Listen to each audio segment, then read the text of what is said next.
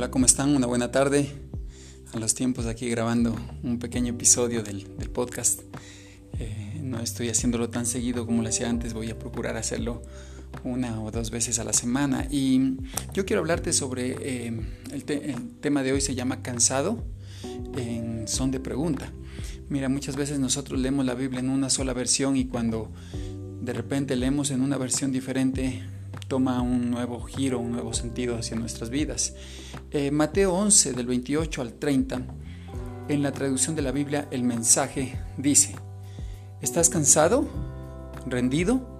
¿Estás quemado con la religión? Ven a mí, escápate conmigo y recuperarás tu vida. Te mostraré cómo tomar un verdadero descanso. Camina conmigo y trabaja conmigo. Mira cómo lo hago. Aprende los ritmos no forzados de la gracia. No pondré nada pensado o mal ajustado sobre ti. Acompáñame y aprenderás a vivir libre y ligero. Qué hermoso eh, versión. Me encanta porque muchas veces eso es lo que nos pasa. Estamos agobiados, estamos cansados, aturdidos. Eh, el ritmo que llevamos en la vida, aún muchas veces en el ministerio, eh, puede ser una, una carga muy, muy pesada o incluso a veces forzada.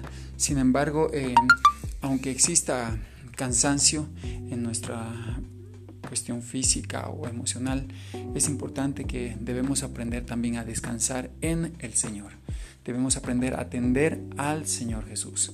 Es como el caso de Marta y María, también es un caso típico, ¿no? Que Marta era una persona muy hacendosa, muy afanada. Sin embargo, María escogió la mejor parte, que era escuchar a Jesús, porque hay tiempo para todo, hay tiempo para esforzarte y trabajar, pero también eh, es necesario tener un tiempo para dedicarnos a deleitarnos en Jesús y aunque trabajemos, dedicarnos en medio de ese trabajo a ir descansando en, en Dios. A veces queremos hacer las cosas de nuestras fuerzas y forzar las situaciones y las circunstancias, incluso Incluso a veces llegamos con una presión tan fuerte dentro de la oración diaria que lo hacemos, eh, lo hacemos poco deleitoso en Dios, cuando lo que debemos aprender es a respirar la paz que Cristo da, aprender a caminar a su ritmo.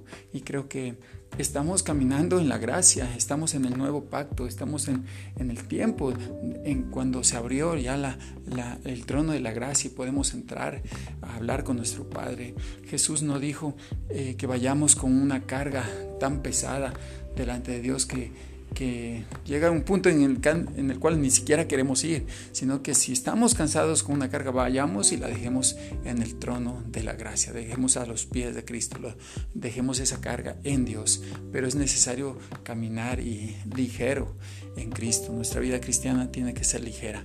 Eh, caso contrario, no sé cómo los primeros mártires o primeros cristianos podían haber eh, soportado tanta presión, porque eh, eso no ni se compara siquiera al tiempo de hoy.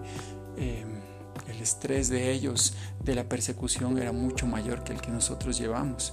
Sin embargo, ellos podían seguramente acordarse de las palabras de Jesús. Mi paz les dejo, mi paz les doy. No como el mundo le da. Qué, hermosas palabras de Jesús. Seguramente eh, cuando Jesús apareció luego resucitado, dijo, paz a vosotros.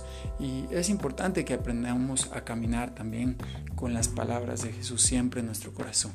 Sea lo que sea que estemos haciendo para ganarnos la vida, sea lo que sea que estemos haciendo o la estructura ministerial que tengamos, aprendemos a caminar con Jesús porque en Él vamos a encontrar una verdadera paz, un verdadero descanso aunque esté apretado nuestros tiempos, aunque haya que dedicarle horas, trabajar la milla extra.